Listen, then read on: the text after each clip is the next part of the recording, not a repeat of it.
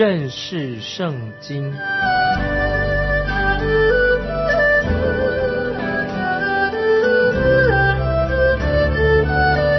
认识上帝的话，把上帝的话带到全世界。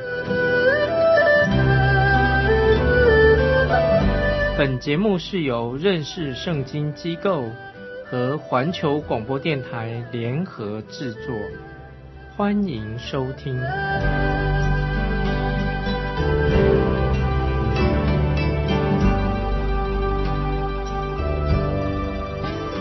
亲爱的听众朋友，你好，欢迎收听认识圣经，我是麦基牧师。听众朋友，我们已经把希伯来书已经查考完毕了，大部分我们求神光照我们，我们了解关于希伯来书的作者的问题，这是今天我们要跟听众朋友分享的。希伯来书的这个作者，以下有几个问题，就是希伯来书作者到底是谁？那么希伯来书是本文里面从内部的证据，我们可以有几个问题帮助听众朋友。来了解第一个啊，注意第一个关于作者的问题。第一是希伯来书的本文当中，从希伯来书的内部找出证据，这是第一个我们要讨论的。第二个问题就是关于希伯来书它的日期，写作希伯来书的日期到底在什么时候呢？它有什么目的呢？这是我们要讨论的第二个问题。第三就是关于。到底这个作者是谁啊？有些有些神学家啊学者意见不同。第三是关于到底是谁是作者，到时候我们会提出。第四，特别这是我个人的立场，保罗就是希伯来书的作者，请各位注意，保罗我个人的看法，保罗就是希伯来书的作者。那么我要把他理由说出来。那直到现在，啊，我们知道在历史上。保罗到底是不是希伯来书的作者？有不同的意见。那么有人赞同，有人不同意啊。但是呃，我个人我在强调啊，我麦基个人，保罗就是希伯来书的作者。那么有些反对的人啊，他这样说：从传统跟历史当中，我们看不出希伯来书的作者到底是谁，我们看不出来呀。就是在有些反对的意见，他说从。传统跟历史当中，我们看不出希伯来书的作者就是保罗。但是，亲爱的听众朋友，我个人不同意这种说法。我反而说，强调说，从历史跟传统教会的传统里面啊，都认同使徒保罗就是希伯来书的作者。听众朋友，这是我我认为，在传统里面，在教会历历史里面，都认同了。保罗他就是希伯来书的作者，那给听众朋友做参考。根据希伯来书就已经提供了这个证据，这个证据什么呢？就说明保罗就是希伯来书的作者。那么我们从读希伯来书的时候，当然我们知道这个做希伯来书的作者他是很精通希腊文，他懂希腊文懂得很多，他是能够说希腊文的犹太人。这个人。希伯来书者，他对旧约的圣经一定很熟悉，那么也知道犹太人他们的宗教思想，他们敬拜圣殿敬拜的仪式，他很了解。希伯来书的作者也承认了，很清楚的承认了，他知道旧约的历史、旧约的传统、旧约的制度，所以在希伯来书第一章第一节，他已经很详细的论述到这些事情，所以希伯来书第一章第一节就显出。这个作者就很精通关于这方面的知识，而且这个人啊，希伯来书的作者很有热忱，所以不可能这个他是这个希伯来书作者啊，是从一个不懂得圣经、不懂得圣经啊，是一个外邦的外邦人哈，转变成为基督徒的人，那不是的，他本身他已经是很了解啊旧约圣经。那么从这里我们就看得很清楚了，就是应该保罗是希伯来书的作者，因为。这个作者他遵循了这个，他因为他懂希伯来文，那么他有懂懂希腊文，精通希腊文，所以在新约圣经当中，我们认为他的写作的方式，他一定要懂希伯来文，他也要懂希腊文。那么在圣经里面，只有一位，就是路加医师啊，路加福音的他写作的方式啊，能够跟保罗相提并论，跟保罗比美。那么接下来我们还是要继续想到，就是因为我们知道保罗，我们知道读希伯来书啊，保罗的基本观念跟使徒约翰所教导的，所以保罗所教导的在希伯来书当中，跟使徒约翰所教导的可以说一致的，所以。特别是关于神差遣了他的儿子耶稣基督，他来他的使命是什么，以及基督完成了救恩啊，这跟使徒约翰所教导的完全一致。那么我们也看到希伯来书的作者很清楚的，听众朋友，你读希伯来书，知道这个作者他反对那苦行，就是苦修，认为说一个基督徒信主人呢叫苦行啊，苦修啊，用这种。好的，进了修道院，这个希伯来书的作者是不赞同的，而且也知道希伯来书的作者他对教会的规矩显出他希伯来书的作者他的思考的模式都是非常了解、非常了解那么新约教会的状况。所以听众朋友，希伯来书这个作者啊写希伯来书这个作者以及他的读者都不是由主耶稣自己直接。把他们带领归主的啊！这一点听众朋友要明白啊。希伯来书的作者跟那些读希伯来书的人呐，他不是由主耶稣直接，当然是圣灵感动他，主耶稣的灵感动他，但是不是由主耶稣个人直接带领他们认识独一的真神，认识救恩的。那么希伯来书这些信徒写给这些希伯来书的信徒的时候，他们是从那些已经。认识的耶稣基督的人领受了福音啊！这是在希伯来书二章三节告诉我们说，希伯来书这些作者跟希伯来书这些信徒啊，希伯来书里面的读希伯来书的人，他们是信怎么信主的？是从那些已经信靠耶稣的人、信主的人，从他们的口中领受的福音。这个记载在希伯来书第二章三节。那么很清楚的，在希伯来书十三章七节说到。那么这些传福音给的啊希伯来这信徒的人，有些人已经不在世界上的，所以听众朋友，因此啊，我个人在说，我强调希伯来书是保罗所写的，这是我自己提出的印证。那么接下来我们再讨论一个问题：希伯来书到底它是一封是不是一封书信？我们说希伯来书怎么这个书信哈？这既然是一个书信，怎么书信当中没有问候的话，也没有祝福的话？在其他新约的其他的书信啊，除了约翰一书之外，都有在书信上有很亲切的问候的话，还有祝福的话。那么读这个希伯来书中，一共有这么多章啊，所以看到希伯来书写写希伯来书，好像写一篇论文一样，好像不是写一封书信。那么这是啊希伯来书。很特别的，我们很清楚，已经知道我们在强调希伯来书的对象是谁呢？写给谁的呢？就是写给那些说希伯来话的犹太人。这犹太人他懂希伯来话，是直接写给这些能够知道、懂得希伯来话的犹太人。所以，我们看到希伯来书这个信很长，对不对？一共有十三章，这书信写的很长，所以给人的印象以为啊，希伯来书是写一篇论文，一个长的论文。可是，听众朋友，我们要特别注意，希伯来书作者他自己是怎么说呢？啊，我们看希伯来书在回忆啊，希伯来书第十三章二十二节，希伯来书十三章二十二节，听众朋友，你翻到希伯来书十三章二十节怎么说呢？说弟兄们，我略略写信给你们。他说到，我再念一遍，弟兄们，我略略写信给你们。所以这里我们第一次。我们读希伯来书的时候，我们会有这样的感觉，好像这个希伯来书怎么有点长篇大论，啊，写的很长，对不对？呃，所以我们就知道说，希伯来书绝对是是写给什么？针对一些特别的听众、特别的信徒写的。所以希伯来书是，因为它一定有个对象，是针对一些某些希伯来的信徒，就是这些对象呢，他们是熟悉的，是是他们所熟悉的。这些人，所以在希伯来书做结尾的时候啊，希伯来书写到最后的时候啊，很清楚的看到这个希伯来书这个作者写希伯来书啊，就是保罗这个作者啊，他从教导，他本来是前面都是讲了教导，哎，后来他又改变成什么啊？跟啊好像一个写信的方式，所以因此啊，所以我们把希伯来书归类成为使徒书信也没关系啊，所以也可以把希伯来书就归类在使徒所写的书信就好了。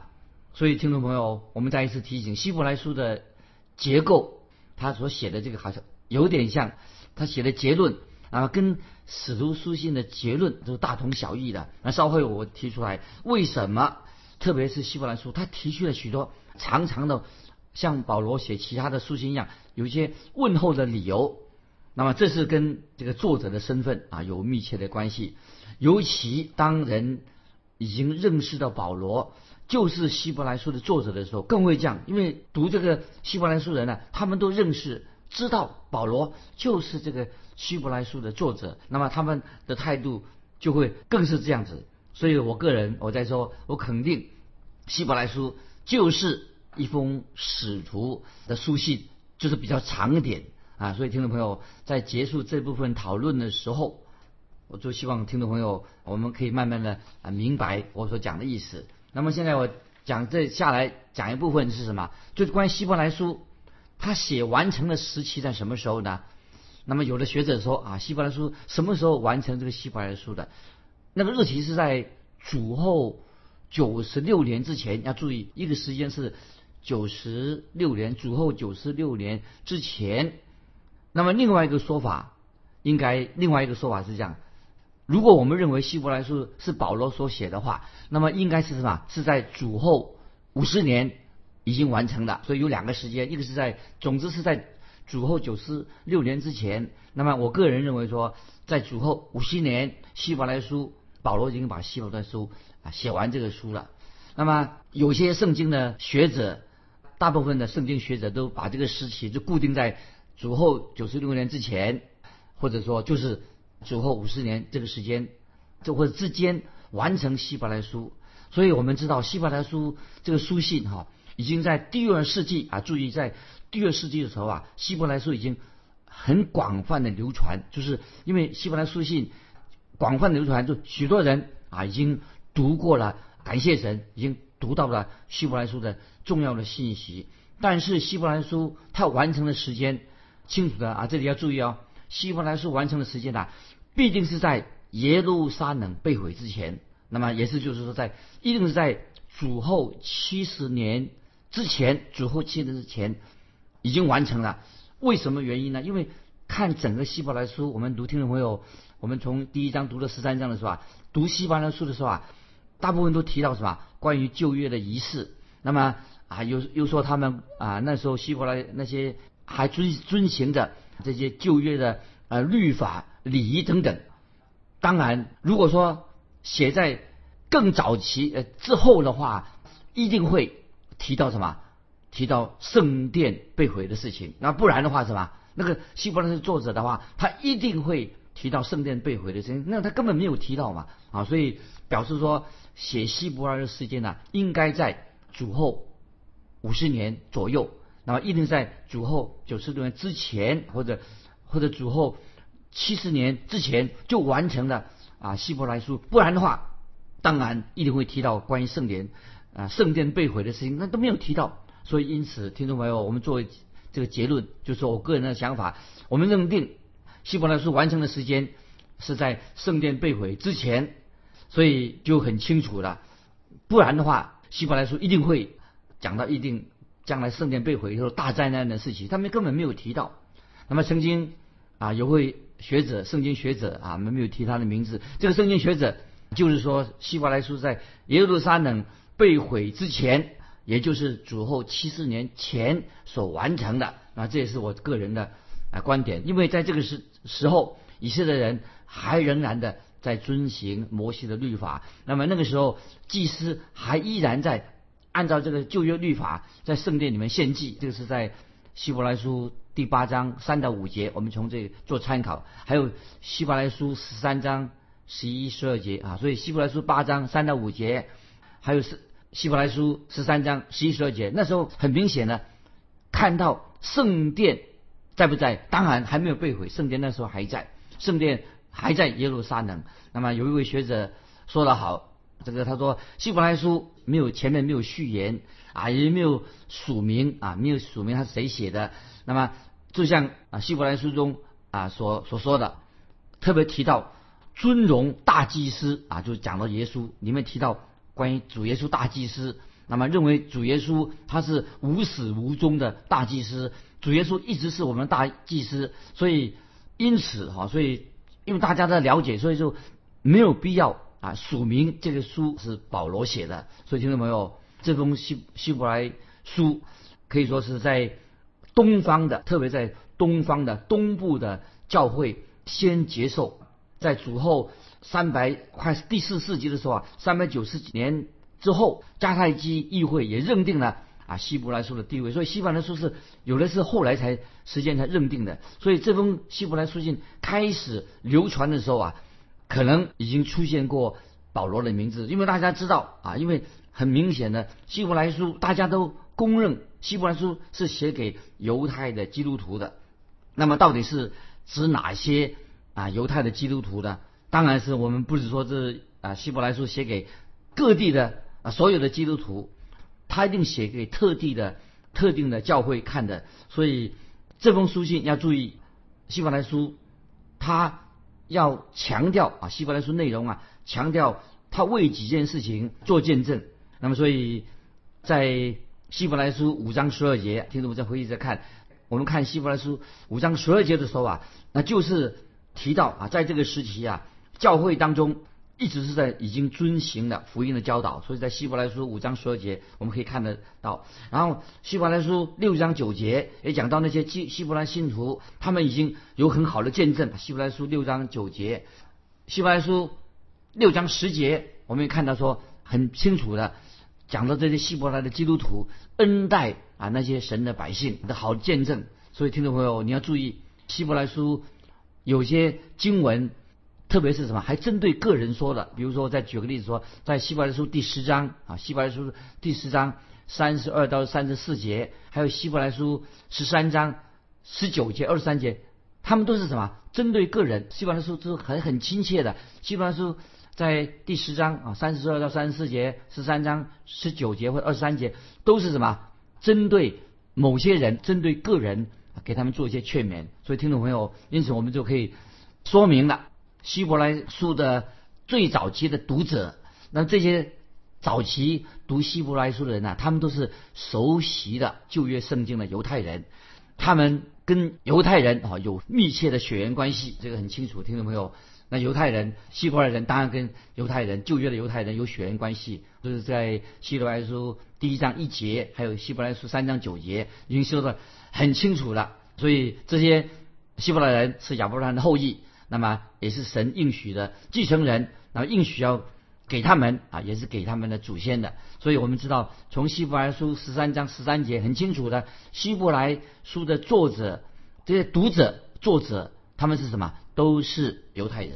听懂我这很清楚了吧？接下来我们继续看，跟朋友们分享希伯来书这封书信写给谁的？我们刚才已经是写给希伯来人的基督徒，所以在新约圣经里面。指这个希伯来人啊，并不是指所有的犹太人。记得啊，这里所写写给希伯来人，并不是指所有的犹太人，而是指什么？那些在有犹太血统的，在他们的生活习惯，他们本来已经是是一个彻头彻尾的，他们就是个犹太人。写给希伯来人，就是写给犹太人的。那些犹太人什么？他们住在巴勒斯坦哦，他们是讲那个，就是讲巴勒斯坦的言语。所以巴勒斯坦这个地方。住在巴勒斯坦的犹太人，那个时候他们对这个希腊文啊已经很熟悉了啊。那么希腊文当时啊啊，因为新约是用希腊文写成的啊，所以希伯来是用希腊文写成的。所以希腊文是什么？就当时最通行的言语。所以希伯来文，所以那时候的犹太人呢很通晓这个希腊文。为什么？那是当时大家的这个日常的用语。巴勒斯坦犹太人都讲用希腊文啊，可以用希腊文，很熟悉。所以我们很。就是很容易知道说，那犹太人那那些人就是属于犹太人的基督徒。那么我们现在继续再回到这个希伯来书的作者的身份，到底希伯谁写希伯来书的啊？有很多的争论。那么跟其他的书信来相比的话，看起来哈，听众朋友你会觉得，哎，希伯来书这个没有提到这个作者是谁，好像看起来好像证据比较少，是不是？觉得希伯来书他没有写出这个谁是希伯来书的作者，但是啊，所有的评论家很多的学者都是认为，就虽然对希伯来书的作者是谁啊有不同的意见啊，也没有什么共识，但是。啊，我们啊，按照我个人的想法，刚才已经提出了啊这么多的证证据了，所以说希伯来书就是保罗他是作者。那么我再提一下，在初道教初代的教会里面，有三种不同的传说，是关于这个啊希伯来书到底是它的作者是谁？有三种说法，给听众朋友做一个参考。在那个时候，亚历山大这个希腊亚历山三大派。这一派的人就支持，呃，希伯来是谁写的呢？啊，他们支持就是保罗写的。可是啊，另外有一派啊，属于非洲的那基督徒那一派的，就是说，呃，希伯来书是巴拿巴写的。那么还有罗马，呃，罗马跟西方啊那些教会支持说，希伯来书是无名氏所写的啊。但是听众朋友，我已经说过了，我个人认为啊，保罗还是保罗他自己。他用自己用希伯来文，那写出啊希伯来书，因此当然是，当然我们还可以说做这样的一个结论。那谁是希伯来作者是谁呢？其实我觉得也不是最重要的。作者啊，我们知道这只有神知道。以下我们为什么再提一下啊？就是啊，为什么我们这里特别提到这个关于希伯来书的作者哈的问题？因为在教会历史当中啊，有一直在讨论关于它分很多派别。刚才我已经提过了啊，有亚历山大派派的啊，这些基督徒他们支持，特别支持说保罗就是作者。那么在非洲还有非洲啊教会的基督徒啊，他们支持是巴拉巴是作者。还有刚刚说罗马罗马大臣啊，罗马城啊，还有啊西方啊这些教会支持不知道啊，他就是一个无名氏，所以。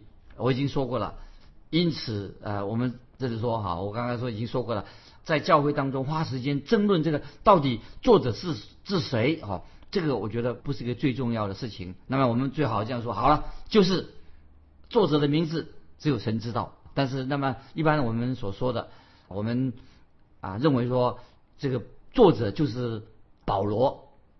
那么在第四世纪啊，已经啊从。从第一世纪直到第四纪的那个时候，在亚历山大啊，希腊亚历山大哦，在叙利亚希腊地方，慢慢的哈，都认定希伯来书到底是作者是谁呢？那么慢慢的都认为都认定保罗啊，就是保罗本人就是啊希伯来书的作者，这也是啊我自己啊啊的看法。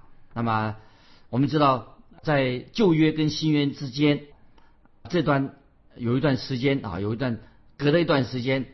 后来我们知道这些亚历山大这一派的这个基督徒啊，他慢慢后来到了最后啊，慢慢到了第四世纪的时候啊，慢慢的都啊，这个教会里面都啊有大啊迦太基啊，有一次迦太基这个大会，教会开一个大会，都一同啊认定了保罗啊写的。啊，希伯来书，保罗除了书写希伯来书以外，还有其他的书信，都认为这是希伯来书谁写的？那么迦太基啊，那个基督徒大会的时候啊，教会领袖聚会认定了保罗他写的十四封书信也包含了希伯来书在其中。所以听众朋友，今天我们啊讨论关于。啊，希伯来书的作者的问题啊，我个人的看法啊，就刚才已经强调。那么，有人有些基督在教会历史里面有一些派别啊，他们认为，比如说罗马罗马派派别，他们认为说啊是无名氏所写的，无名氏是不知道谁写的，对不对？那么啊迦太基这个这一派，那他们认定啊是保罗写的。那么我个人的想法，那么就是。希伯来书谁写的啊？听众朋友，今天我们所分享的就是关于这些啊神学家关于希伯来书的作者到底是谁啊？但是我在这里再强调一次，这些作者是谁啊？争论这些问题啊啊，不是我们信仰上啊主要的问题。那么我个人从希伯来书当中，我已经提了许多的经节啊，特别所强调的。那么这个口吻应当应该就是保罗，使徒保罗就是啊希伯来书的作者，他写作的时间大致在就是在圣殿被毁之前啊，因为被毁之前啊写成的啊。今天时间的关系，听众朋友，就是我们就分享到这里啊。听众朋友，如果你对读希伯来书啊，读好做灵修的时候，想认识圣经、了解当中有些关于圣经上的问题啊，欢迎你来信啊，跟我们分享你的信仰生活，还有一些圣经问题，我们会尽力的来给你作答啊。今天时间的关系，我们就。